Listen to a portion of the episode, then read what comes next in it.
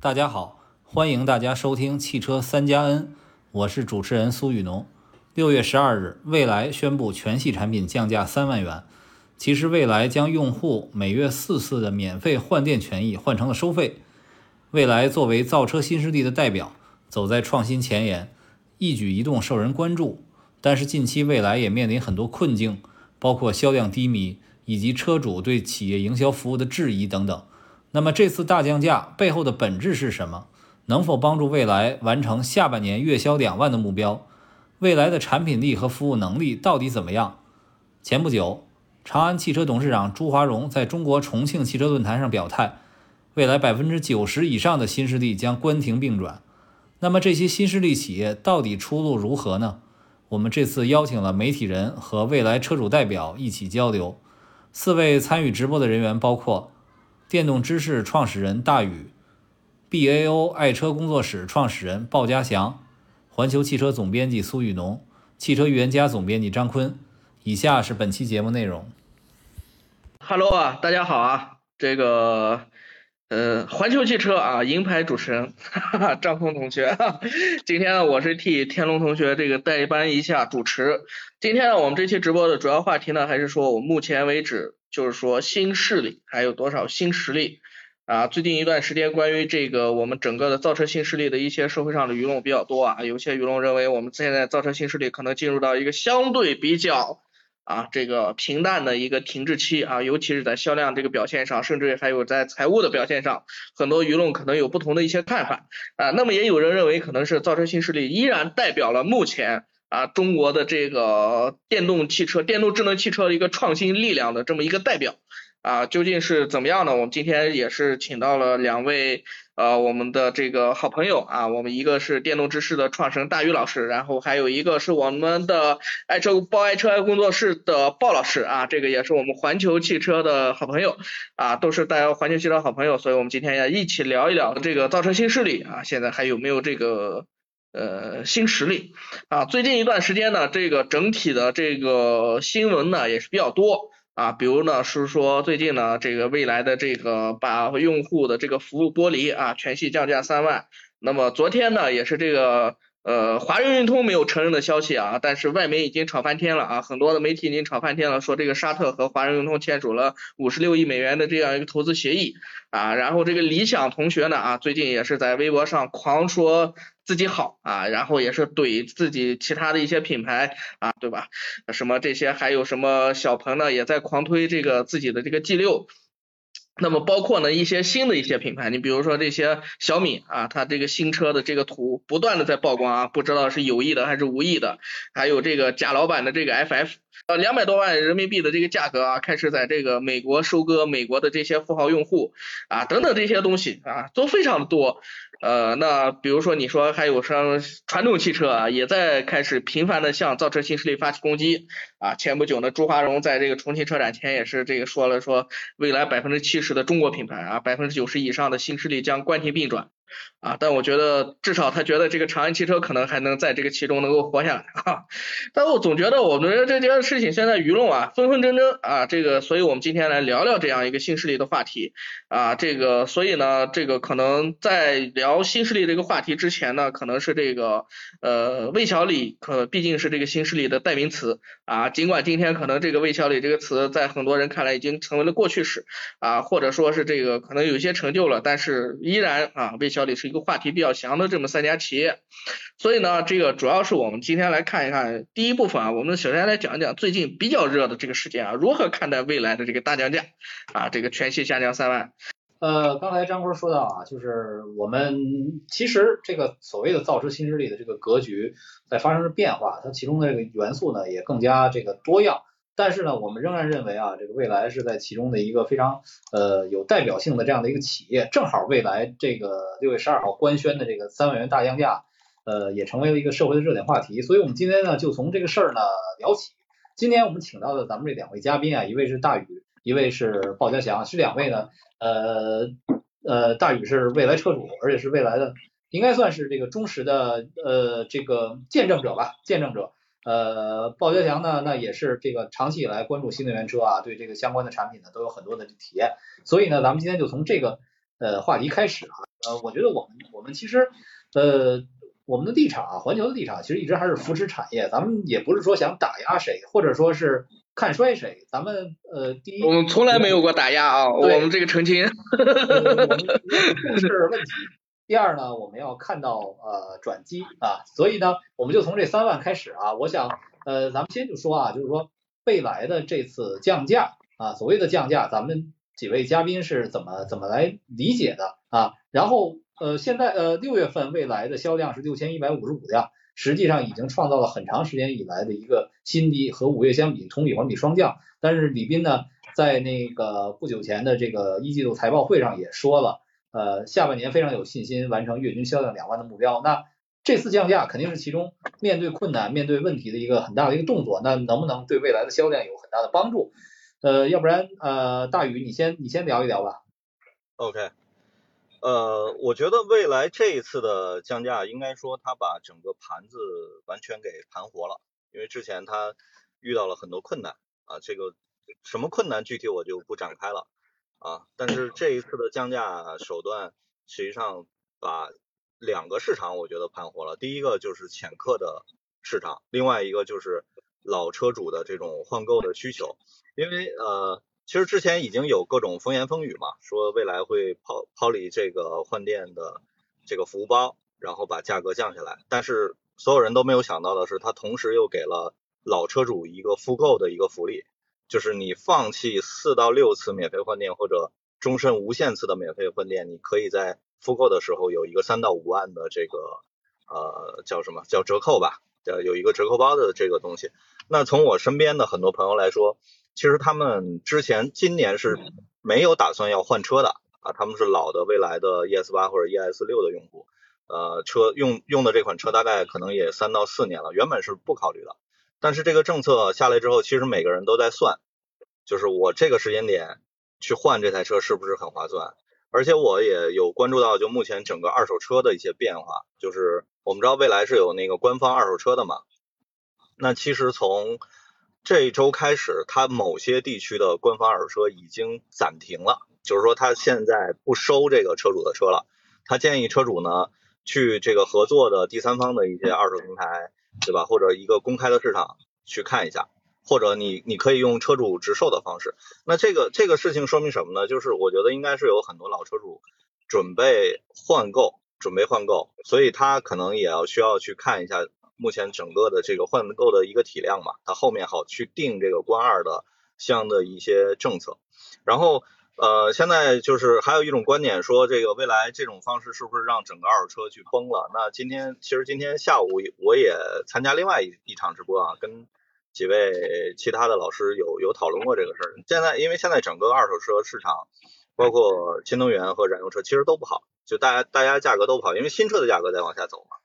所以如果按照这个方式来看的话，其实目前未来的二手价格是跟其他品牌的二手价格是没有太多差异的。然后另外这一次的一个变化，因为新车等于把这个换电的服务的权限拿掉了嘛，所以它会造成了一个新的新的情况，就是我们知道原来你买未来的二手的话，你是没有换电权益的，这个是为什么很多用户说我要把车卖给官二一个很重要的原因。那现在新车等于是也没有二手权益了啊，那我卖到市场上的二手车也没有权益，所以这样的话它就没有这中间就没有这个差异了。那对于它的二手车长期来看，它的稳定实际上是一个好事儿。但是短期内，因为如果有很多老车主，对吧？这个这个这个确实是比较实惠嘛，就三万块钱、五万块钱，这个折扣还是很高的。那他们可能会在一段时间内集中把他的车销到这整个市场里来，所以这段时间它的二手价格可能会有一些波动。但是长期看，我觉得未来的二手的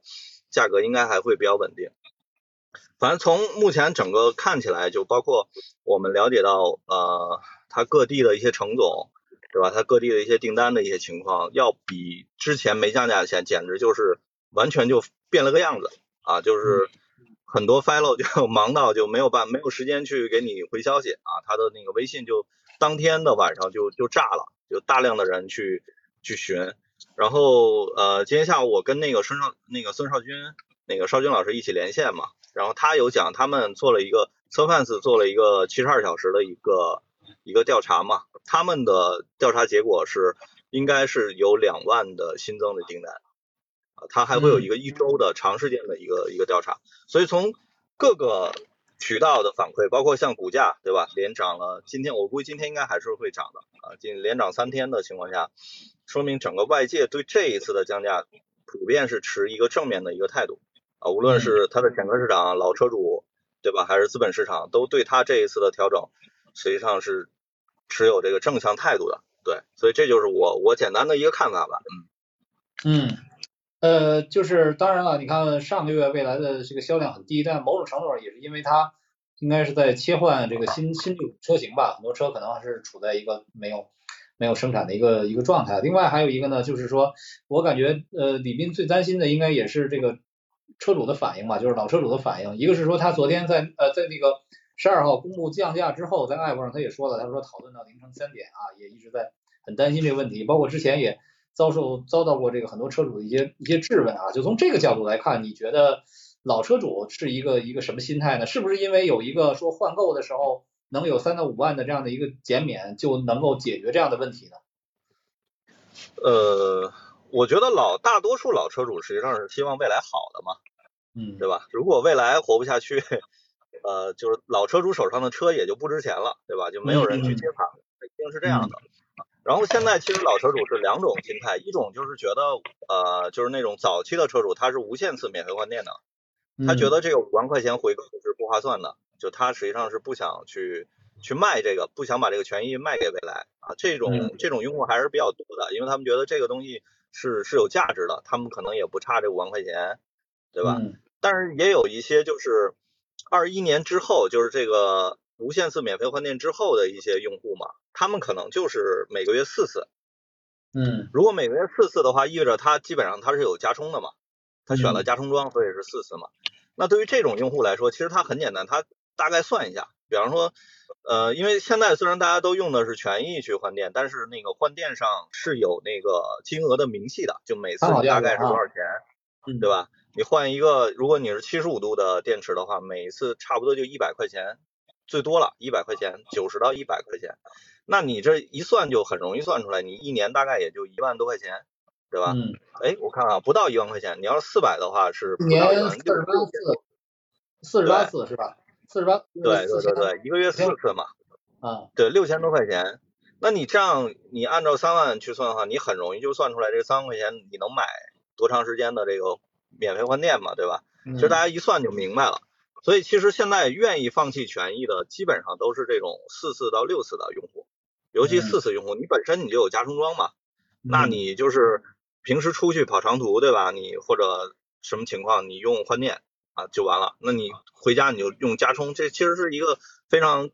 好的一个选择嘛，就你的余地会更大，对。然后，呃，当然也可能会有一些老车主会有会有意见啊，觉得这个是不是又割老车主的羊毛啊什么的。但是我觉得有一点比较好，就未来比较良心的是，就是你的这个复购权益，它并没有说啊，你半年或者一年之后就终止了，它没有说这个时间。所以我们理解下来的话，它应该是永久性的。比方说你今年你不换，对吧？明年未来发新的新一代平台的车，那个时候你换。这五万块钱它是保值的，因为我们知道我们手头上的二手车随着年头，它一定每年是贬值的。嗯。但未来等于是给你这五万块钱永远是保值的，对吧？你什么时候换，什么时候兑现嘛？或者这三万块钱什么时候换，什么时候兑现？所以我觉得这个事情应该让很多老车主是是可以接受的。对于他们来说，这个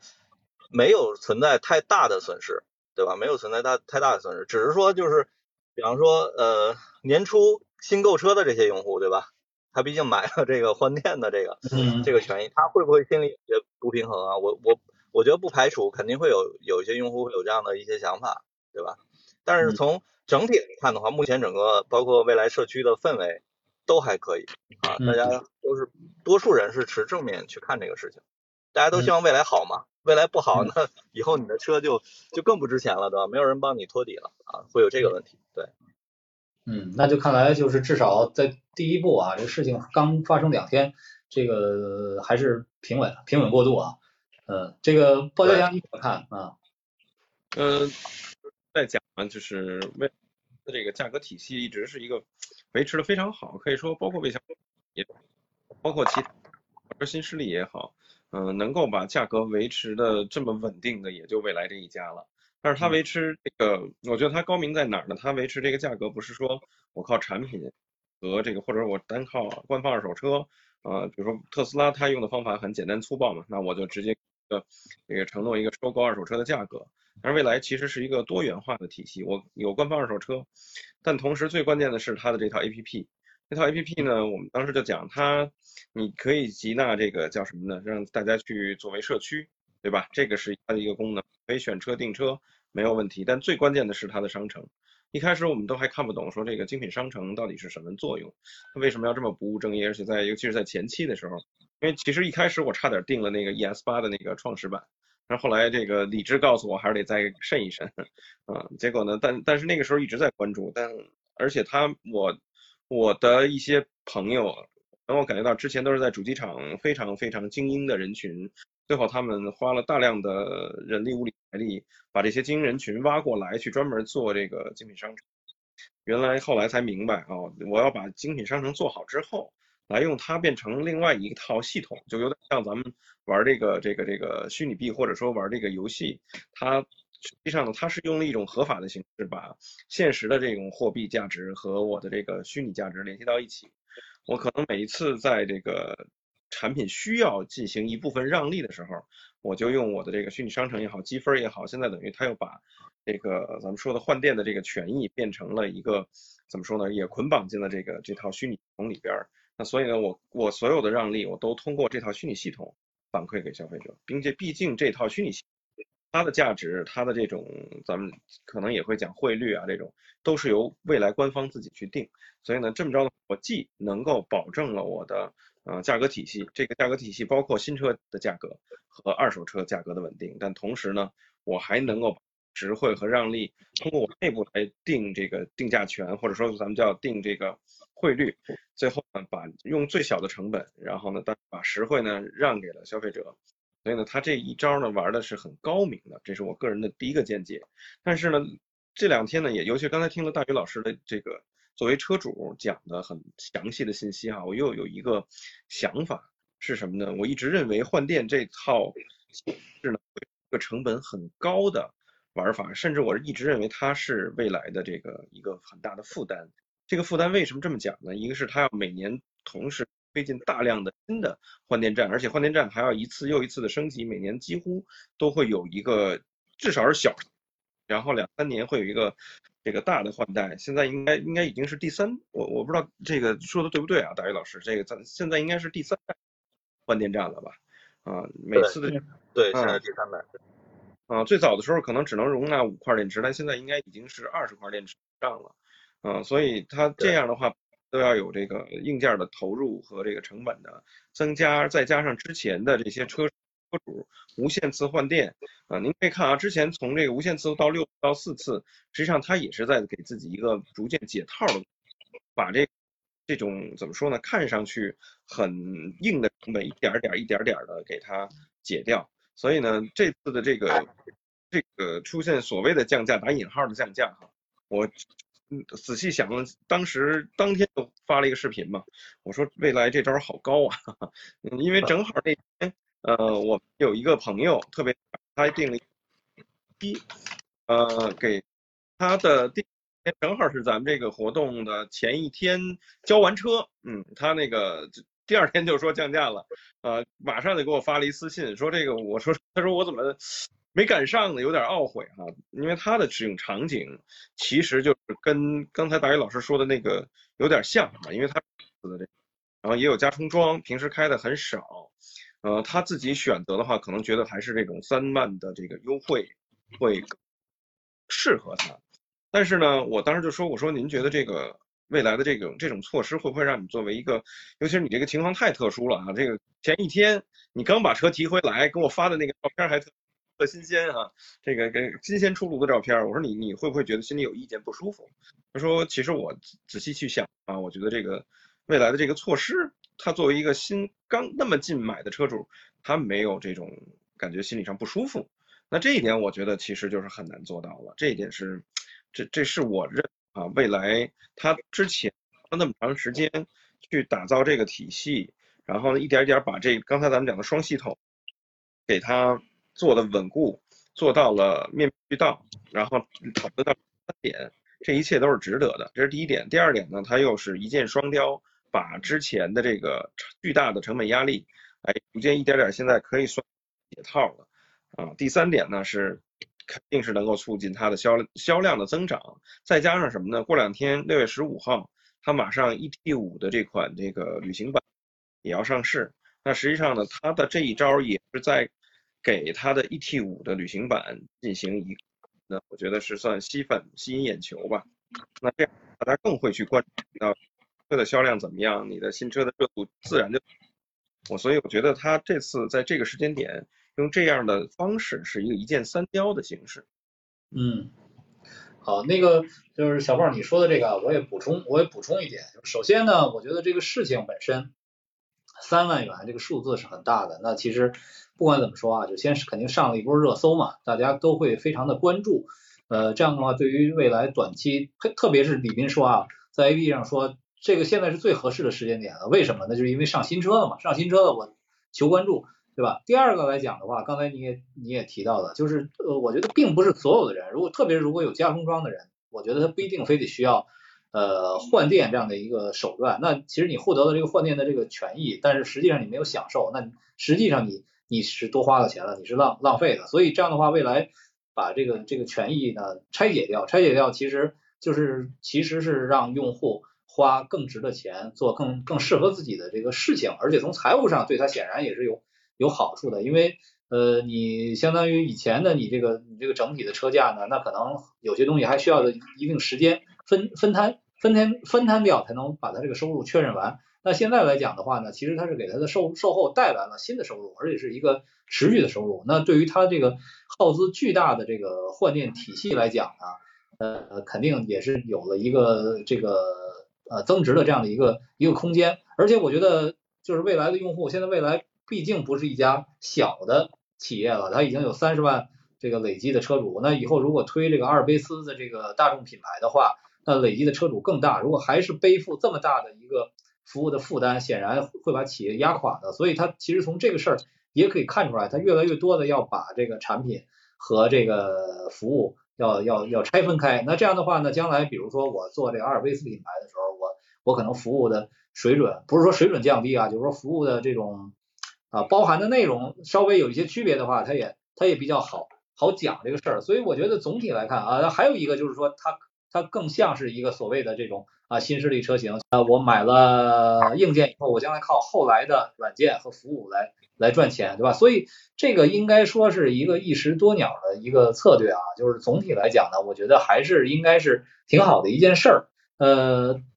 可能为什么刚才我问大宇，就是说这个老车主反应怎么样？其实可能我估计李斌最最担心的也是这个，因为这里面前车之鉴太多了啊，特别是像。小鹏和理想、极客等等啊，都出现过这样的这个呃问题啊，就还有最最眼前发生的就是极狐的这个事儿，极狐啊阿尔法 S H I 版啊降降十万的这个这个事情，这样的话对对于有的企业来讲处理不好，那真的就是啊赔了夫人又折兵啊，把自己的品牌做烂了做贱了，但同同时呢，这个还未必就能马上起到这个销量回升的一个作用，所以我们看最近有很多。明里暗里降价的行为，比如说比亚迪那推冠军版啊，我可以把秦拉到十万以下。你像那个昨天前天智己刚推了这个 LS 七的 Urban Fit，这样的话呢，它其实是把电池包减小了，然后把空悬去掉了，那我其实就是个减配啊。然后呢，那你像这个极狐，极狐把这个呃阿尔法 S H 二版变成了叫什么先行版，对吧？那那其实这个就真的是。可以说之前在定价上的一个巨大的问题的一个一个一个暴露啊等等等等，可以说各个企业有各个企业的这个呃套路和玩法，但从现在来看呢，这个未来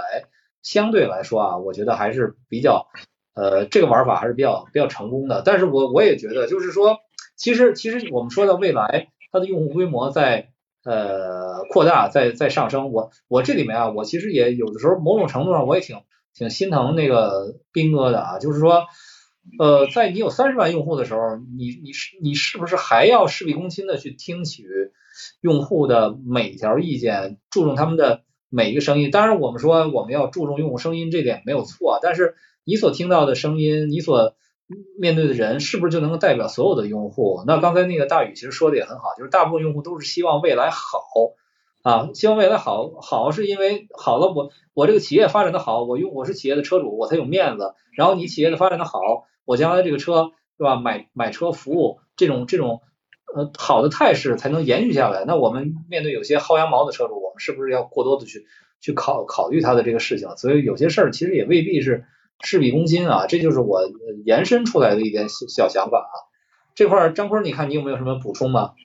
呃，我觉得我不太赞成苏老师这个想法啊，说这个，我觉得苏老师太站在行业视角来谈这个问题了。嗯，就是我觉得从消费者来讲来看。就是你作为一个产品的用户，那么你这个品牌重视我，那就是非常好的一件事情啊。苏老师，我觉得更多是站在行业上，我们今天站在一个啊媒体视角，我们站在一个专家视角啊，这个点评这个企业的这个战略经营对不对啊，企业的什么对不对？但我觉得我自始至终觉得未来的这种产品服务这种的。呃，所谓的这种极致化的服务吧，它其实不是说一定说让李斌说去今天听每一个车主的意见，我觉得这个几十万的用户他也一条一条听不过来。我觉得最重要的是，这个从一开始他这种听取用户，他是为未来打下了一个这样的一个一个根基。他是说这那就是以后重视用户服务，不一定说李斌亲自去听，我觉得这只是一个形式，只是说这个企业他非常重视用户，他把用户当回事儿。那每一个部门每一个人，那都服务的用户，把用户当成事儿之后，那他就是一个用户型的企业呀。那我就刚才还是在。直播开始之前我就说那句话，我们今天很多的媒体啊，包括就是我还是想 就是批判一下，我觉得站在一个媒体的视角上，当然我们今天去轻飘飘的说啊这个企业做的不好，那个企业做的不好，但实际上每个企业都有每个企业的生存之道啊。那今天我觉得，难道作为一个大宇老师，我觉得你作为一个未来的车主来好，那今天这么好的服务你，难道作为一个用户你不开心吗？我想我觉得你一定是开心的，对吧？嗯，这里边我再补充一个。比如说哈，我对不起啊，大宇，我打断你一下，就是说，呃，我们从企业发展的延续性的角度讲，我们觉得它的这个服务应该适度的、适度的削减一些啊。然后，但是你觉得你你作为一个车主，你觉得合理吗？能接受吗？或者说未来的这个这些服务就给你一个什么样的一个体验呢？这么多年来，这样我我补充几个几个那个。因为我关注的会比较久嘛，我补充几个几个知识点，也不叫知识点，就补补充几个历史上的一些一些时间点吧，给大家供参考。其实最早这个换电，未来并没有说打算就是完全免费给用户的。实际上，大概在一九年的那个时候，因为整个未来的销售情况不乐观嘛，所以那个时候他把这个换电作为他整个保证他车辆销售的一个附加值加进来了。所以换电这个事儿迟早是要收费的，其实最早就考虑过收费，只是说这个时间点放在什么时候。那刚才两位老师都谈到，就是这一次其实是一个很好的一个时间点嘛，因为你你最终你你的这个商业模式你一定要走向收费，它才是可持续的嘛。而且未来也没有说我一开始就想说这个这个免费的这个事情伴随我所有的车主这一辈子走下去，那这个这个企业肯定是是赚不到钱的，这是一定的。所以。最早一九年的时候，当时是完全是为了整个销售、整个市场的一个情况来做的这个免费的这个决策。然后现在这个时间点，恰恰是一个呃，我认为比较好的一个时间点。就刚才几位老师也谈到嘛，这个比较好的一个时间点。然后这个是跟跟换电相关的。那换电收费之后，其实后面我觉得我们可以关注一下它未来一个季度的这个财报的一个数据，因为这个换电站不停的在建嘛。然后每次都是用权益去兑换，其实这个这个这个事情呢，你就很难在财务上体现它的收益，就建就给大家感觉就是换电站就是无底洞，不停的在烧钱。但如果就是大家有关注，就是未来每年它会呃在春节的时候或者长假之后，它会公布一个它所有车主的一个数据嘛，我们会看到这些年未来的充电站，就是它的换电站会配大概两到四根的充电桩嘛，那个充电站实际上现在是赚钱的。就是每一个长假，就是其他的，包括像比亚迪的用户、理想的用户、特斯拉用户，都会用未来的超充，因为未来的换电站布的多嘛，而且很多都是在服务区，它本身又配备了几个超充。然后我们知道国网的那个服务区的超充一般也也就是两到四个，有的时候会会要长期排队，所以它的这个充电桩在节假日期间是非常受欢迎的。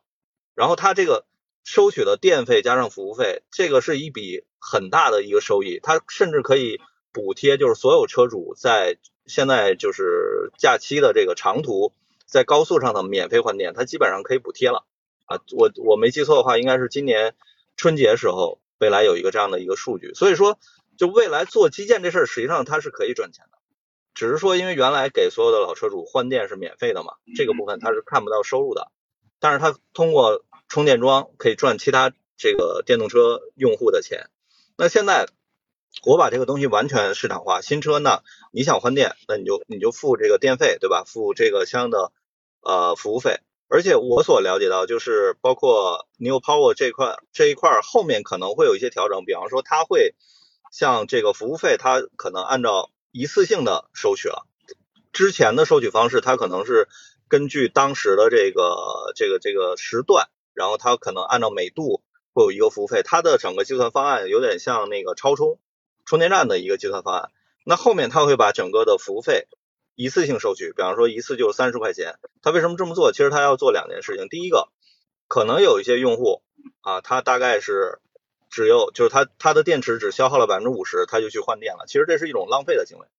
对吧？那他希望就是说，你每次你多换一点，然后我按照这固定的服务费去收取的话，那就可以尽可能的避免你这种就是很高 SOC 的情况下去换嘛，因为这对你不划算。然后第二个，我们知道就是换电站它是一个风谷储能的这样的一个设备嘛，它完全可以在就是低谷的时候，就每天可能两毛钱三毛钱的时候，把它所有的电池充满。然后白天它在销售给用户的时候，其实它是可以把这部分的利润赚出来的啊，这个这个其实就是换电站可以赚钱的点。但是当然就是我们说未来不会说让换电的价格比超充贵，如果是这样的话，那它换电肯定就没有人付费去用了，大家宁可用去超充嘛。如果价格差很高，所以它只要保持跟超充同样的价格，但是我的体验又比超充好，我大概五到七分钟就可以给你换一块满电的电池。那这种情况下，实际上就是整个换电站就可以转起来。所以我说，我们可以再看一下，就看一个季度嘛，看三个月，看看它整个换电的这个数据啊、财报，因为这些基本上都是新车才会产生的一些收收入嘛。我们可以看一下，我觉得它换电站经过半年或者一段时间，它一定是逐渐就会，我们会发现 New Power 是赚钱了。所以这个其实这个东西对于未来现在来说是非常重要，因为我们知道未来。整车的毛利率现在这个价位水平，它是很难涨上去的。那它其他的手段怎么样去去赚钱？我觉得 New Power 是非常重要的一点，这是一个。然后第二个我说一下就是未来的服务，因为大家都觉得就未来服务很好，然后就是车主们都在薅羊毛。其实它的服务也是在售卖的，比方说我们知道就是那个服务无忧这个包，车主要买嘛，它包含一个呃车辆的保险，同时它包含一部分的服务费用，这个服务费用是每年。大概送你三十五张的这个券儿，这个券儿你可以洗车代驾、机场泊车，然后现在它有一个新的服务叫未来驾享嘛，你可以用这个券儿去抵扣驾享的那个时间的一个付费。那这个包一般来说，它大概会根据不同车型啊，它会有一个不一样的一个价格，但但是大概在两千到三千块钱。所以实际上我们讲未来的服务好，它的这个部分并不是说免费给用户提供的。我买服务无忧包，我才能够享受到这么多种多样的这个服务，所以其实我是付费的。就这个部分，我不能，我不敢说未来是肯定赚钱的，但是未来起码它是不不亏钱的。因为我们想，一般的汽车就一般的老百姓，比方我买一台车，然后我交一个保险，我很难会在 4S 店再额外花两到三千块钱去买服务嘛。但是未来通过这样的方式，实际上是让很多的用户都是愿意去买服务优这款产品的。大部分用过服务无忧的用户不会不太会去外面再去买第三方的保险，因为确实无论从保险车险的价格以及这个服务整个的质量和品质，大家还是比较信任，所以每年愿意额外多花这两到三千块钱。所以其实这个部分它并没有它并没有赔钱，我觉得它至少是不赔钱的。然后其实大家感触更深的是是说未来对于用户的重视，就第一它至少他很礼貌，对吧？他每次就非常热情的去帮你去解决问题。然后我们经常也能够看到各种比较夸张的，比方驾享小哥什么给大家理发，对吧？前段时间还有什么可以献血的啊这种。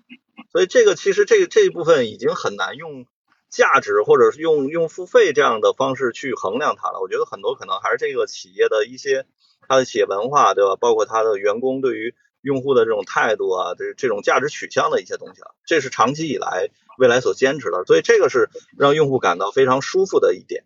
啊，而而并不是说我可以无限的从这个未来这块薅羊毛，对吧？所以我才会选这个品牌。当然，我不否认啊，早期的很多车主他确实薅了很多羊毛，但是我觉得从上一次就是李斌那个，大家都应该知道那个 ES 七的那个谈判嘛，对吧？有一些车主提出了一些比较过过分的要求吧，就是说我今天就是来谈判的，但当时那个李斌已经明确表示，就是不合理的诉求，他是直接就是不认可的啊。所以从那件事开始，我觉得未来已经对于这个什么样的尺度，对吧？对用户。到底好到什么样子，然后什么样的那个需求是不可以满足的？其实它已经画了一条线了，就 ES 七那个事情，我觉得是画了一条线了。而且我们也没有看到说后面真的 ES 七的那些老用户怎怎么样的去闹，因为就是未来真的还是很良心的，因为当时那个斌哥说我要兜底嘛，就是你的二手车关二，我给你兜底，给你一个好的价格。所以我们知道，其实有一些车主。在卖 ES 七的时候，其实它的那个评估价格还是非常划算的啊。如果他去市场上卖，或者当时的那个二手车的行情的话，它是卖不到那个价格的。所以我觉得这个是是未来一直以来坚持比较好的，而且也是很多外界对未来的一个一个误解吧，觉得它的服务就是无限制的、无止境的烧钱，其实并不是。它的很多服务，我不敢说它一定赚钱，但它不一定是亏钱的。对，就是这样子，嗯。嗯，我非常同意这个大宇老师的这个说法。我觉得 New Power 现在就是我们不能不能把它理解成一个叫什么呃简单的说为用户服务的这么一套充电的体系。那我觉得现在快充桩就是现在他们在充电期间发布这些数据来看，百分之七十都是别的品牌在用啊。在这个地方我特别要提一句啊，一定要批评某一个中国的品牌啊，车一年卖一百多万辆，一根充电桩都不见。啊，这种品牌我觉得真的是真的是有问题啊，这是差距啊。另外，我觉得就百分之七做补能体系的都是耍流氓。啊，对啊，就就我觉得就是这样的，就是你现在百分之七十都在用，我我甚至觉得你这个超充装是不是就是意味着可能，我觉得是不是就未来，如果我们把它简单抽象理解的话，它是不是就相当于一个新型充电，相当于一个特来电？如果将来它铺的够广的话，这个东西能不能自己自负盈亏？就是通过说，我就是布的广，然后用户充电充的多，通过电价和这个东西能够达到一个压达到一个一个一个平衡的状态。那至于换电的这套体系呢，我觉得其实它归根结底，我觉得不在于说是它能够为未来车主换的，就是目前它这种高速的这种换电的这种体系，其实它的难度可能是远远超过我们想象的。苏老师，我们干过服务区，我们都知道，一个服务区里面要想进驻商品，你要经过多少次的讨论。什么高速交通管理局，什么高速交通的这些消防部门，什么高速交通的这个，尤其是像换电站，你是不是还面临着和国家电网这种谈判？你进一个服务区，这里面背后付出的成本可能远远超出外界的想象。那就是打进这个市场，可能就是你占了这个先机，别人就占不了了。这我觉得是一个非常重要的一个东西。这个地方我占了，对不起，你其他的进不来了。就是它这个换电站，包括这个充电桩在服务区里面，就是我未来占了。对不起，你以后新型充电，你特来电想进这个服务区，对不起，这个饱和了，你进不了了。这就是我在节点上的一个优先选择权的这么一种体现吧。但是因为它打通了这一套就是特别困难的这一个东西，这这是我对于 New Power 可可能未来补能体系的这一套，就是我的一些理解。刚才这个这个苏总和这个张老师。这个两个观点看似这个矛盾哈，一个是这个未来要不要在，尤其是斌哥哈，要不要每天要看所有这个用户的诉求？一个是呢，这个这个未来要不要继续这么去关爱呃车主？我觉得两个不矛盾，因为我想从一个技术的点上来看他们现在的一个解决方案，就是呃不光是未来，我看现在有很多的车企在他们的车上都有一个非常先进的东西，就是。呃，最早的时候也很，我们当时一直在跟踪这个功能，就是给这个车企或者给这个车辆提意见。最早的时候呢，是我记得好像是福特啊，他们在车上还呃好像是长城，对不起，我记得好像是长城，在它的车机系统上边，你要有一个触屏，然后呱呱呱呱手写，把你遇到的问题写进去，写进去以后呢反馈回去。但是后来新的版本是什么呢？就是你直接一键点，你可以可以写，你可以把手机上编好了发过去，也可以在那点直接。点一个按键就录音，然后把这些东西哇哇就直接说过去。说过去之后呢，它会生成什么呢？就是生成一个电子文档在它的后台里边。所以呢，我估计今后李斌老师呢，他们肯定也有这东西。我记得未来是有的，就是每天他只要看简报就行了，然后类似的问题会被归档。呃，然后呢，在而且每一个呢都会有有人去这个 follow，有 follow 去跟跟踪，特别是这种一致性的问题，呃，而且呢还可我自己在想哈，还可以给他一个更那什么的，因为现在尤其是这个 Chat GPT 这个这个这个越来越发达，啊，它的火爆之后呢，这种人工智能和人工语音越来越好了，好用了，所以呢，他们未来自自己不是也注册了这个。这个这个，我记得好像跟那个 Nomi 结合在一起的是 Nomi GTP GPT 还是什么，反正他们注册了几个商标，所以我在想，是不是今后可能所有的这些语音的问题回馈，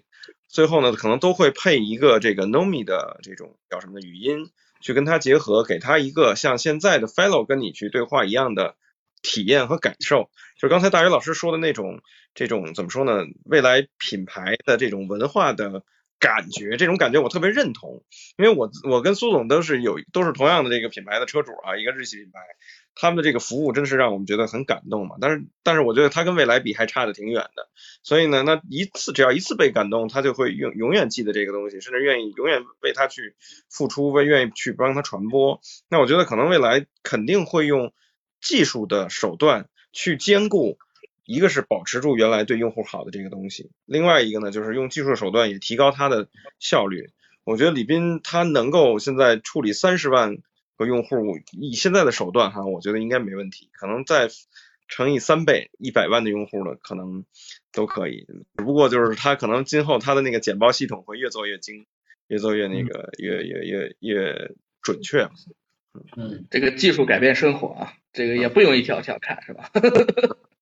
这个我我用我用一个朋友的亲身经历来回应你啊，就是呃我这个朋友他开着开的是未来的车啊，他也是他是 E E C 六 E C 六 E S 六车主，我记不得了。他就我就问他我说你会不会给朋友推荐买未来的车？他说我不会推荐。的说为什么？说因为这个服务太好了，我就担心这个有人买了未来的车，然后都去薅未来的羊毛，伤害了未来的感情啊，已经是喜欢到这种程度。这个我觉得。呃，咱们第一个话题啊，第一个话题，这个已经说了四十四十五分钟了啊，这个我觉得咱还是得加快一点这个节奏啊。我我想问问这个，你下一个问题啊，就同时问一下，先小豹先回答，然后大宇老师回答，就是就是未来这个车，有人说它是堆料啊，因为它本身也确实比竞品要贵一些啊。就这车到底开的怎么样？假如没有这些服务，纯就是一个产品的话，你们推荐不推荐？然后你们觉得它的好和不好的地方是哪？那个。那个小豹为什么不推荐呢？嗯，我我先说吧，就是因为纯电动车在一开始的时候，因为呃苏总知道啊，那时候跟苏总还是同事的时候，这个这个就咱就接触这个新能源车嘛，那个时候的体验其实非常不好，呃，特别是一个是扭矩的这个控制，一个是呃怎么说呢，大家还是会拿它跟燃油车去比较嘛，这个很正常，因为刚刚那个时候也可能也就是一零年一一年。那个时候就已经开始有电电动车嘛，那个时候去体验的话，尤其是那个时候海南，我记得每年都还，现在还仍然在每年举办啊。那个时候海南我们去那点儿去试各个品牌的这种纯电动车，但是真的感觉好糟糕啊，这这种体验特别糟糕。但是唯一一个就是说让我感觉到，我觉得哎，电动车特别吸引我，而且呢让我感觉到它就是未来，就是就是今后的方向的车，就是当时 ES 八就是。那个叫什么？创始版 ES 八更新了三次还是四次之后，哎，它带给我的那种感觉是什么呢？就是说，呃，虽然那个时候的车也有很大的问题哈，但是，呃，当时我们是拿一辆 ES 八和一辆这个叉 C 九零燃油版去做对比试驾。呃，你会发现 ES 八的最吸引我的点就在于电动车能够带给你的这种响应速度。这种响应速度，因为它是用电，而且用电机去执行，缺少了发动机、变速箱一系列的这个纯机械的这种延迟。你会发现，无论是它的加速，还是收油之后扭矩的减少，它都可以跟人的反应速度。呃，跟得上，甚至有的时候，如果说它的电子系统做得更好的话，那是为了今后的事儿，它可能能比别人比人还快。但是这种人车合一的感觉，可能我觉得是，虽然是很多传统车企，比如说像马自达呀，老说人马一体啊，它用机传统机械的方式永远也达不到的这么一个程度。我觉得这个是是未来让我感觉到很好的一点。但是未来让我觉得比较那什么的问题呢，就是说。这个车跟车之间的差异性还挺大的。呃，您比如说 ES 六，呃，出来以后，当然第一代 ES 六啊，不是现在的新 ES 六。那第一代 ES 六出来之后，我们就试驾了，哎，感觉哎就比当时 ES 八的操控要好很多。啊，当然也有轴距的问题，但是你会发现它的调教很好。但是你会发现没过两天，量产版的 ES 六出来之后，它的操控反而不如当时的非量产版调的好。结果呢，又过了一段时间呢，你会发现，哎，又好了。然后又过一段时间呢，到我们试 ET 七的时候呢，又发现又不行了。等到再试这个 ET 五的时候，感觉又不错了。你会发现未来它的这种叫什么呢？车辆跟车辆之间的差异性很大。不同版本之间的这个差异性也很大，甚至呢不是说所有的新的版本都比老的版本好，中间也可能出现那什么的过程。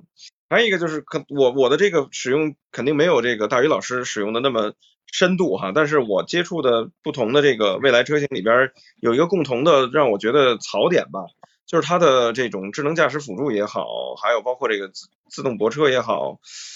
总是比。竞争对手要怎么说呢？我觉得差一两个世代的这个水平。比如说举个例子哈，就是当时新的这个当时的那个 ES 六迭代了几个版本之后，我们然后正好借了一辆车去做试驾。有一次我们就在机场找一个停车位，我说试试你的这个自动泊车怎么样吧。结果发现特别特别简单的一个车位，就是死活进不去。这个这个，而且不是一个两个场景。但是现在肯定这些问题都解决了。但是你跟同时期的产品去比的话，还是有差距。另外呢，还有一个问题就是它的电耗问题。对，呃，未来的我们现在去看哈，刚才咱们也提到了几个这个传统的咱们品牌，那基本上呢，它车用 PHEV 的这种呃系统呢，其实也是很重的，因为它要有两套系统同时在车上。呃，车重一般比纯电的偶尔还要再重一些，但是即使在这样的情况下，呃，比如说跟 ES 六同样呃重量水平，或者说同样尺不是同样尺寸的，但重量要比 ES 六要重的，它的百公里电耗能够做到十五个十五度电以下。但是我们可以看一看现在 ET 五，咱们就说体量更小的 ET 五，它的百公里电耗是多少？呃，我我得采访一下大宇老师，您现在平时开百公里电耗有多少？E T 五是这样，它它经历了一个过程，一开始的时候就早期交车的版本，它整个空调的那个优化实际上是有一些问题的，那个时候能耗确实比较高，就它可能会比它老大哥 E T 七的能耗要高。然后它呃应该是去年的十二月份啊，就是冬季的时候，它它 O T A 了一一版，它把整个空调调好了。然后因为我我平时开那个电车喜欢用那个强回收嘛，所以我的那个能耗会非常好。可能不具备参考意义。我现在的我现在的这个能耗是百公里十二点七。啊，那相当好，那您这技术太好。我这相当好，对，嗯，对。但是为什么这个不太不太代表普遍的意义？但是应该大部分人开这台车，现在这个季节在北京的话，应该在十十六个、十五、十六个，我觉得是是正常的。差不多十六到十八个。因为我们经常跟什么呢？就是因为我一开始就是想定这个这个这个叫什么呀？想定咱们的 ES 八嘛，所以一直有这个 fellow 跟我在联系。然后我们最近又在看这个旅行版的这个 ET 五嘛，然后呢一直也在跟他们聊，他们就给我们讲说 ET 五就是即使更新之后，它的电耗比 ET 七还是会高一些。为什么呢？核心原因还是在它的那个功率转换芯片这块儿。嗯，所以呢这块也是我对就是说未来现在的。一些我我不能说那什么，我只能说作为一个很关心它的潜在用户的一个槽点，就是你你可以花很多的精力和时间在这个比如说座椅啊或者用户体验上，但是其实你更应该花一些时间在这种很核心的技术上，比如说像它的这个 IBGT，或者说你干嘛还用 IBGT 啊？你直接用碳化硅好不好？对吧？那你为什么不能再花一点时间在你的这个软件和这个你的智能化这块儿？啊，虽然别人都已经可以做到准 L 三级了，那为什么你的还只是做一个能进一个换电站的这种这种不用接管？啊，因为前两上这个最近的一次 New Day，他不是在讲我从高速可以直接进来吗？但是我觉得对于普通消费者来讲，可能这个看上去比较呃是一个比较前沿的技术，但是从咱们汽车行业从业者来讲，这个很基础，嗯，这个也没有办法说是很那什么，所以我我真的觉得就是未来给我的感觉会是一种。我很喜欢它很多点，比如说最新的 ET 五，它开起来确确实让我觉得更畅快了，更舒服了，啊，更我更想拥有它的那种享受它的驾驶感觉。但是你从一个，既然你是新势力，你为什么不能在技术上给我一个最前沿、最一致的体验？这个会是我的对它很矛盾的这种看法。嗯，那大宇，你作为车主，你你是怎么感感觉的呢？对未来的这个产品，它的优缺点、特点，你是怎么感受的？我觉得是这样，就是呃，应该这么讲吧，就未来的 NT1 平台的车，它实际上还是在某一些的细节处理上，它可能做的不好。比方说，很多车主也会吐槽，它的整个的悬架会比较削嘛，就是它一次 OTA 之后可能调的很好，然后下个版本 OTA 它可能就就不行了啊。这个是一代平台，其实大家吐槽比较比较强的，尤其它的 SUV，它的横向的这个。晃动还是很强的，尤其你过这个减速带，它整个横横向它拉不住，这个确实是存在的 NT 平台。但是到 NT 二之后，从 ET 七吧，就逐渐，因为它整个的底盘域，它开始做自研或者跟供应商一起做的时候，它很多的东西它的主导权拿回来了，就它去调这个东西就就很容易了。NT 一我们之前有了解过，因为它是康体给它做的嘛，然后它如果想动代码，这个周期非常长。呃，我记得是今年年初的时候有说他们跟那个供供应商这边已经谈好了，就允许他们去调一次，但这个时间从开始去准备，然后到最终能够给到用户，差不多要九个月，所以这个就是过去供应商会限制它的一些原因。所以为什么现在新势力要自己把底盘域啊这些东西拿回来自己做，这个是很重要的一点。然后二代平台它整个开始就完全自研之后。其实我们能够看到它每一个 OTA 版本它的很大的一个进步。那最近今年发的几款车，从 ES 六开始，然后到全新的 ES 八，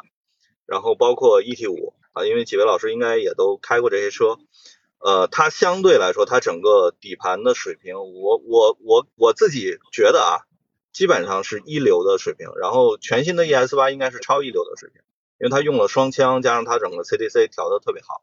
所以就是。在底盘这一块，它通过自己自研，还有和一些供应商的一些合作嘛，它已经把这个部分的能力做上来了。包括它出了很多的这个新的功能，它叫 ICC，就刹车不点头嘛，嗯，对吧？这个其实我不敢说未来是最早去做的，但它确实最早在行业里提出这种技术解决方案的。而且我们看到友商也在，就下个版本也要推，对吧？我们看到未来基基本上它做一个东西，后面友商就会逐步去去跟进。所以这个我觉得是它整个二代平台车型，它整个的产品力在提升的一个很重要的原因。所以如果就我们不单我们不看它的服务啊，如果说这台车的话，我觉得未来车是没有问题的，它的产品力一定是可以的。我觉得用户也不是至于傻到说我真的就是为了买服务，然后这个车很垃圾，对吧？就至少这个车是要满足我的一个心理线的。就这个，它的水平至少是符合我要求的。我觉得这个，这个应该是所有的消费者的一个一个共同的认知吧。所以整个二台二代平台的产品力已经很强了，这个是一个。然后另外一个就是未来它在整个车的产品定义上，其实它比较克制。就它的很多，我们讲它的很多做法，可我们我们行业人讲可能它比较高级，比方它整个内饰的风格，对吧？没有人会说未来的设计不好。啊，它的外观的设计以及它整个内饰的设计，你会发现它不会用很多屏，但这个可能是很多用户或者有一些消费者他有这样的需求，他会批评他，说你为什么是竖屏，对吧？你为什么不弄个三四块大屏像友商一样？你为什么不给我加一个大沙发，给我弄一个电冰箱，对吧？就未来在这一块他有他自己的一些坚持和思考，那他可能在这方面就没有办法去讨好那一部分的用户，这个是他比较吃亏的，然后这些用户就会。讲说你的产品不行，对吧？然后或者怎样怎样，其实这些用户可能更多是从他自己自身的一些更容易感知的地方。包括 ES 六出来的时候，其实大家吐槽最多的是什么？就是座椅的通风和按摩是不标配的，那个要选配。但呃，很多新的这个潜客或者新用户他不知道，因为未来从第一款车开始，这个配置就一直是选的，它从来就从来就没有标配过。所以他现在选其实是你是找不出任何问题的，因为这是他的惯例嘛。就像宝马的那个无钥匙进入，他之前一直是选的嘛，对吧？那我这台车选其实也没有什么问题，反倒是就是 ES 六有一个几何多光束的大灯，我们知道这个这个大灯其实很贵的，然后它的技术其实是很先进的，他把这个大灯给你标配了，然后很多人就会攻击他说这个大灯是无用的，啊，说这个大灯你你还不如给我换一个座椅通风按摩，所以这个就是我们我们觉得这个这个就已经扭曲了，这个价值是扭曲了，就是因为我们知道这个灯的技术也好，或者它的成本也好，它其实是很贵的，而且它是关于你的晚上的这种驾驶的安全嘛，无论是对你自车的安全还是对他车的安全，是非常好的一项技术。那未来把它标配给一台三十多万的一台 SUV，我觉得这是一个很良心的事情，但是。很多人就就就不理解，对吧？或者网上会有一些口水的一些声音，所以这个我觉得是未来相对会比较吃亏的。然后他经常会把他的一些很好的技术，呃，怎么讲，就是藏在肉里吧，你不在褶上，你看不到。那我我这里要那个纠正一下那个呃祥子老师的这个这个，就是因为他二代平台已经不是那个，他整个二代平台已经换成碳化硅了，全是 SiC 了，已经不是 IGBT 了。啊，这个那个 E T 五不是吧？我得跟您确认一下。呃，E T 五是在跟 Fellow 追这个事儿。E T 五也是的，也是的。我我不知道是是 Fellow 那个，我不知道 Fellow 特意跟我说这个这个这个，我就是因为我特别想喜欢这个 E T 五嘛，结果他说这个没办法，这个这个成本原因，E T 五跟这个 E T 七还是不太一样。啊，E T 七是已经它为了，E T 五是那个仍然是 I G B T。嗯，不应该是 SiC，它不可能，因为它二代它的那个它的那个永磁电机是它最新的，它那个功率是两百一十三两百一十三千瓦，我记得那个还是两百两百一十千瓦，就是它是它是目前未来最大的那个永磁的同步电机嘛，它没有办法用原来的 IGBT 做了，所以 Fellow 的那个信息可能是不准确的。然后我讲一下 ET 七和 ET 五为什么在能耗差异上有比较大的不同。有两点，第一个就是 E T 七它风阻很低，尤其跑高速的时候，它的优势特别大，它是零点二零八嘛，然后 E T 五实际上只有只有零点二四，啊，然后旅行版可能会进 进一步降低到零点二五，应该是会到零点二五，所以如果你跑高速的话，我们知道这个风阻对于能耗的这个影响是很大的，这是一个。第二个驱动形式换了，因为原来未来的双电机它都会把这个。前面的就是电机是一个小功率的电机，包括 E T 七，它前面应该是我没记错，应该是一百五十千瓦的那个呃永磁同步电机，它是一个小电机，然后它后面是一个大功率的感应电机嘛，所以它在巡航的时候，它只有那个一百五十千瓦，它在在在跑。但是 E T 五换了，E T 五是后驱的一个驱动形式，它后驱是两百一十千瓦的那个电机，所以你你很容易就理解嘛，就是我后我后面。寻常驱动的时候，它的那个电机功率会更大嘛？它会更耗电嘛？那我 E T 如果我把 E T 五的后驱换成 E T 七一样的，它一定也会省电的。所以这个这个是一个一个小区别。然后平时我也会关注它那个，就它车主的 A P P 里有一个功率的曲线图，就每一每一段你的行程里，它会有一个就是这个电机所有的那个功率走势嘛。我我曾经有关注过一段时间，就是你很容易就。轻轻的踩那个踏板，那个功率就噌的一下就上去了，所以它对于整个的那个功率的释放其实并没有做任何的限制，所以也会导致就是 E T 五它巡航状态下它的能耗实际上是比 E T 七要高的啊，确实会存在这样的问题，这是跟它的那个驱动形式是相关的。然后 我觉得未来就是它可能就是像我前面讲的，它把很很多好东西都藏起来了，包括它。呃，就是从 E T 七开始，那是二一年的一月份发的那台车嘛，他就给堆了四颗 Orange，，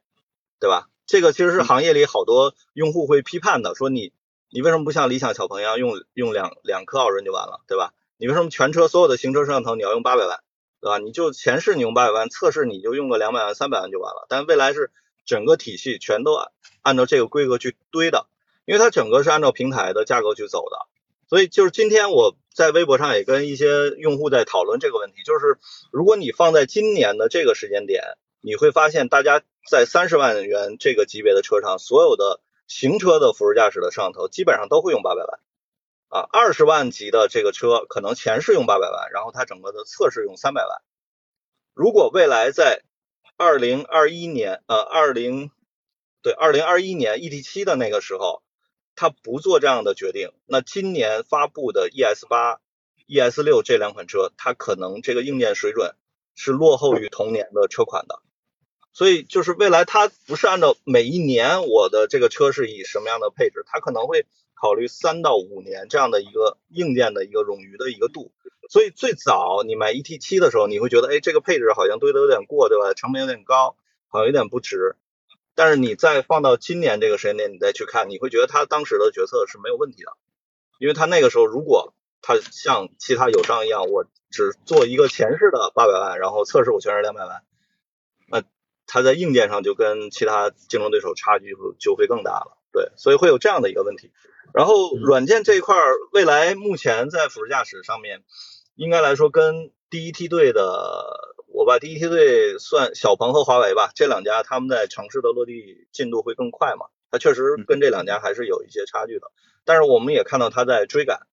呃，我觉得就是如果说今年能够落地城市的五家品牌里面，我觉得会有未来。啊，它肯定它没有办法说我能做到第一或者第二，但是它做到前五是没有问题的。所以在整个行业里面，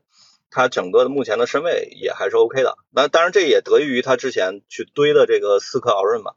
因为那个任少卿也讲嘛，他们是现在全行业里唯一在用做 BV 前融合的品牌，因为其他大家都是做 BV 的中中融合嘛，因为你没有办法拿全段的这个数据量，就全量的数据，你没你根本没办法采。因为你的算力不足以支撑你做这个事儿，但是未来现在它有思考人，它是可以做这个事儿了，对吧？它可以全量去采，然后它甚至包括图像，它可以不降分辨率，所以这个对于它后面的这种呃仿真的学习的，包括云端的这种这种训练啊，其实是有很大好处的。就它的天花板非常高，它的硬件的天花板非常高，所以这个后面就看它整个研发的一个水平和进度了。所以这是未来的一个思考吧，我觉得就是。跟 D N T 一平台就是早期那个产品定义是堆的硬件，其实是有些关系的。包括当时的那个 I Q 四嘛，他们也是首发。然后你会发现，其实未来是把 I Q 四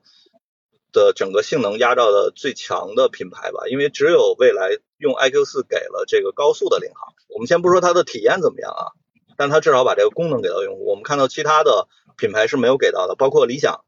对吧？理想的 iQ 四是没有的，它后来换了地平线的芯片之后才给了高速的 NOA，所以未来应该是唯一用这个芯片给到这个功能的这个厂家。所以其实它所有的思考，最终本质上还是回归它对于用户，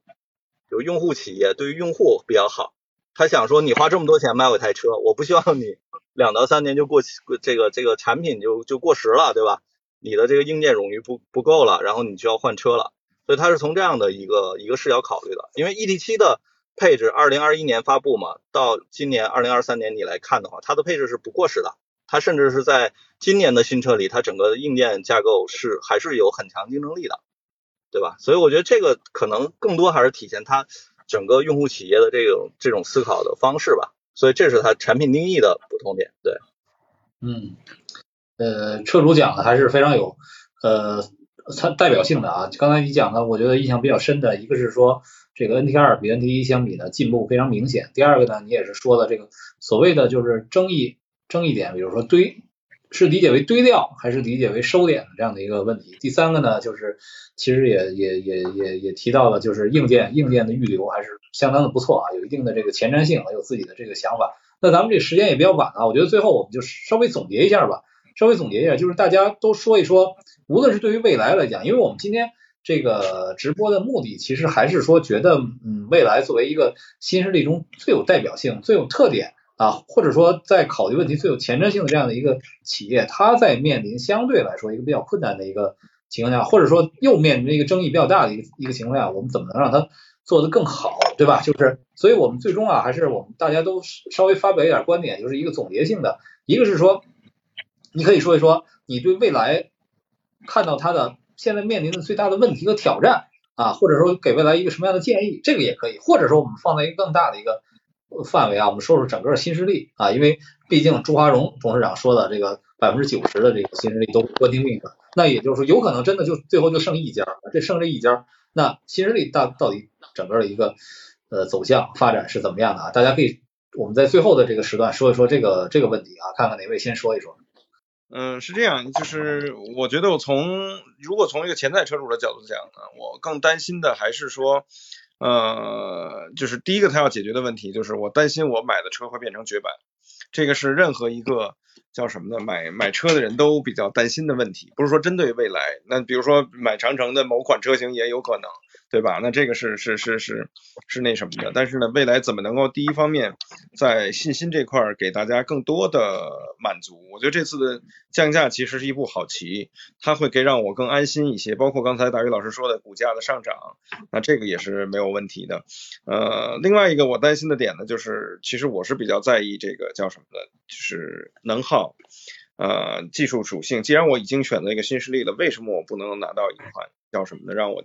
在技术层面，在体验层面，让我觉得更最最完美的那么一款车呢，对吧？毕竟大家车也是一个大件，虽然说大家都不止一辆车，可是我要去买这么一辆车的话，我一定它会代表我的一部分的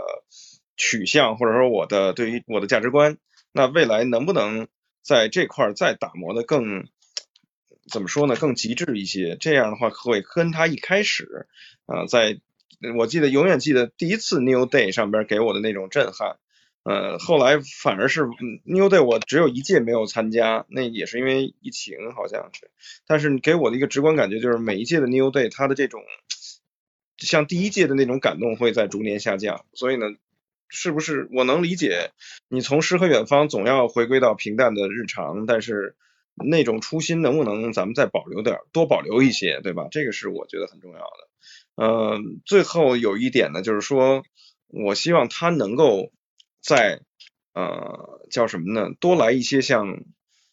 ET 五旅行版这样的车型，为什么呢？就是因为毕竟李斌总也是咱们汽车行业出身，他一定懂得消费者对于嗯车的这种热爱，不仅仅是你的座椅多么多么的舒服，你的女王座驾多么的新颖，而是说你这个车能够带给你多少的这种震撼和感动。而现在未来的新的产品上边，在 ET 五旅行版上我能看到，但是在呃包括 E T 七和包括这个新的 E S 七的普通版本啊，不是 E 不是那个 E E C 七 E S 七的普通版本上，我都很难看到这样的这种感动吧。所以呢，就是作为一个嗯准车主，我对于未来的一个期待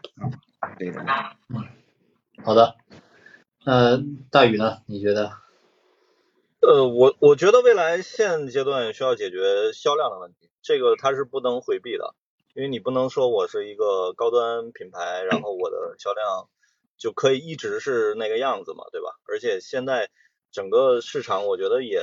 包括新能源的这个格局，基本上也快逐渐的清楚了，对吧？就是未来就整个中国市场到底会有几家品牌？这个这个东西可能留给未来的时间也不会那么多了，所以它无论你的车卖多贵，或者你的定位多高端，你必须要解决一个销量的问题。所以这一次的降价，我觉得，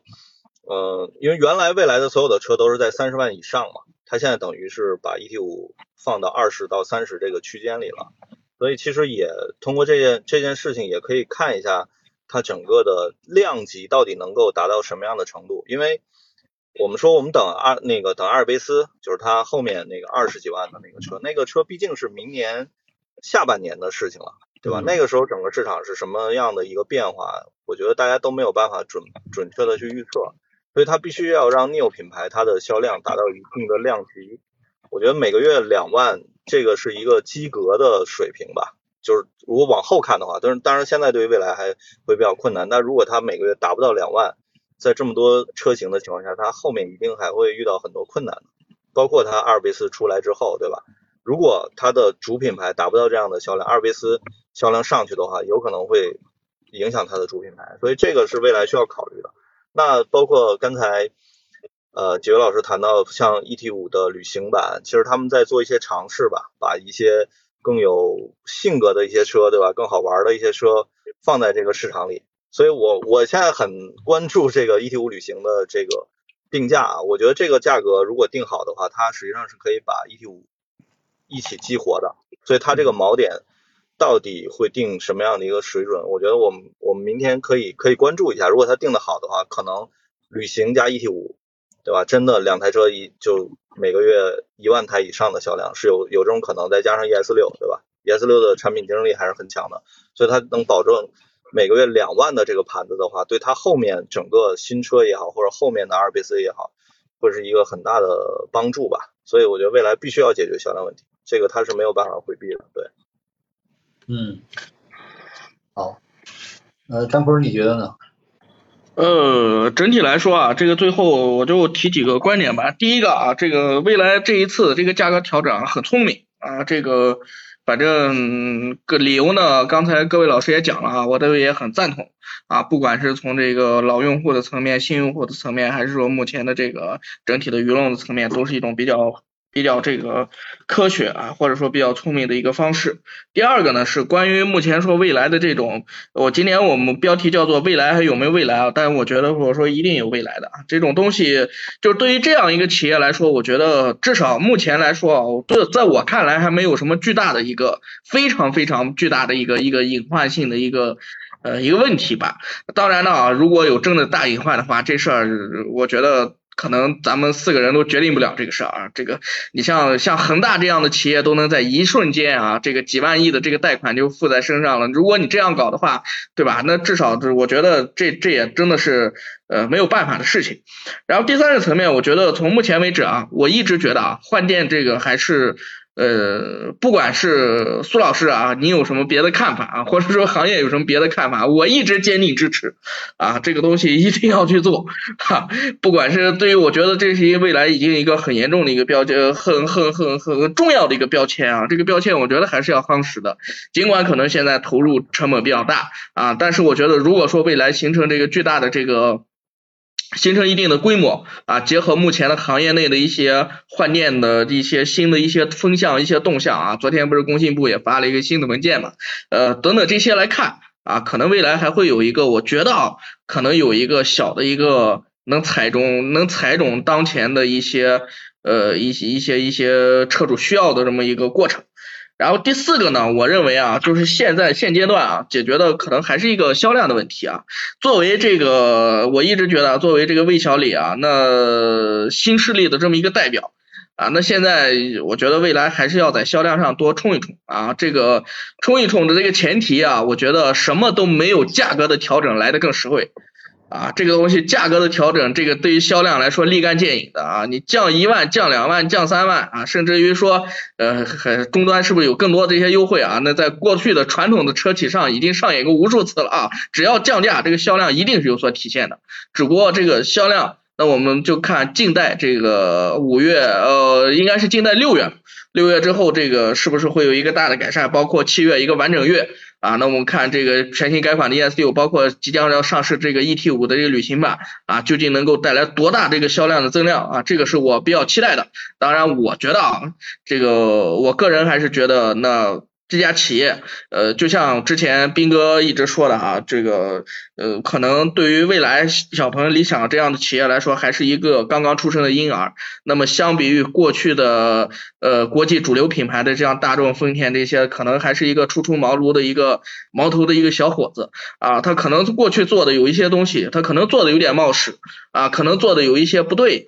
那我们应该给他一点这种。宽容的一个成长的空间。啊，一个小小的婴儿，如果说我们今天就因为他长得不太漂亮啊，今天就因为他说错一句话，我们就要一定要把他掐死。啊，这个我觉得有点残忍。啊，至少给我觉得从某种程度上来说，我一直相信未来是中国这个电动智能汽车行业的一个呃，不能说是火炬，但是一个小火苗。啊，我希望它能够再燃烧的旺一些。当然，这个可能只是仅仅代表我的这种希望啊。具体的这个运作，可能是还是 斌哥这个团队了啊。这个我们没有办法，这个这个取代他们的这个决策，人家站的这个更高度啊。中国出行教父的这个高度可能站得更高啊。对这些思考的问题也看得更加全面啊。这是我的一点认识，苏老师。这个其实我我对未来呃一直还是比较非常尊敬的啊，因为呃我跟那个李斌认识也十几年了，我我对这个人其实也是非常的呃欣赏和敬佩的啊，这个所以呢呃其实我们看中国无论是新势力还是呃自主品牌还是什么样的企业，其实呃创始人大老板的这个性格。还是深深的给这个企业的发展带来一些呃烙印的。那未来呃，其实在中国也是这个最佳雇主之一。其实我从这点上来讲，也觉得是很不错的。但是呢，说到问题，其实我也想两点。第一点呢，就是我也呃征求过一些非常接近于未来的这个人士的一些意见，当然我就不不提名字了，他们可能有一个一致的表示，就是说觉得未来的这个运营效率还是需要再再提高一些啊，特别是在 ES 六这样的这种真正走量的产品上市之后，如何去去改善、去提高，这里面还有很大的空间啊，这个可能就是内部的内部的问题了。第二个呢，就是说。呃，刚才我们谈到了这么多关于服务的内容，也就是说，未来是真正是唯一一个，呃呃，就是唯一一个把呃用户服务看作这么重要的位置。这个并不是贬义啊，就是我如如果我们说车企有一个真正的用户型企业，那那毫无疑问，到现在为止就是未来。那这里面不光是一个呃成本收益的问题，也是一个商业模式的问题，也是一个企业内部运营管理呃机制的问题。所以呢，如何做好这个平衡，可能对于未来来讲呢，呃。今后是是至关重要的，但然后在这个基础上，我也想引申一下，就是其实呃，如果说造造车新势力真正只剩一个的话，那有可能啊，其他的企业我们不光不光说合资还是自主，可能剩下的也也不多哈。我觉得到那个到那个阶段，我觉得就是说我们说造车新势力为什么要新新？按照我们吴老师的话说，就是要持续的新才是真正的新，对吧？那呃，实际上造车新势力尽管有很多呃现在已经失败了。啊，或者说难以为继的这样的这个案例，但是实际上是给给我们的汽车行业啊带来了很多呃不一样的东西。呃，我就拿蔚来为例，一开始蔚来刚出来的时候，呃，其实问过很多传统车企的人都觉得没没什么没什么了不起的，都是吹牛。但后来呢，蔚来这个卖的火了，然后呢，服务又特别有特色，大家又一股脑的去学啊，我们都要照猫画虎的去做这个用户运营的体系。然后到现在为现在来看又。把未来归纳到归结到资本派，说未来或者说造车新势力会的东西，我们呃我们会的，你永远学不会；你会的，我呃我很快就学会了。我觉得这么讲，这个这个这个一看销量不到十万，还在这说什么什么这些，简直就是真的是太这个啥了。就是也不少。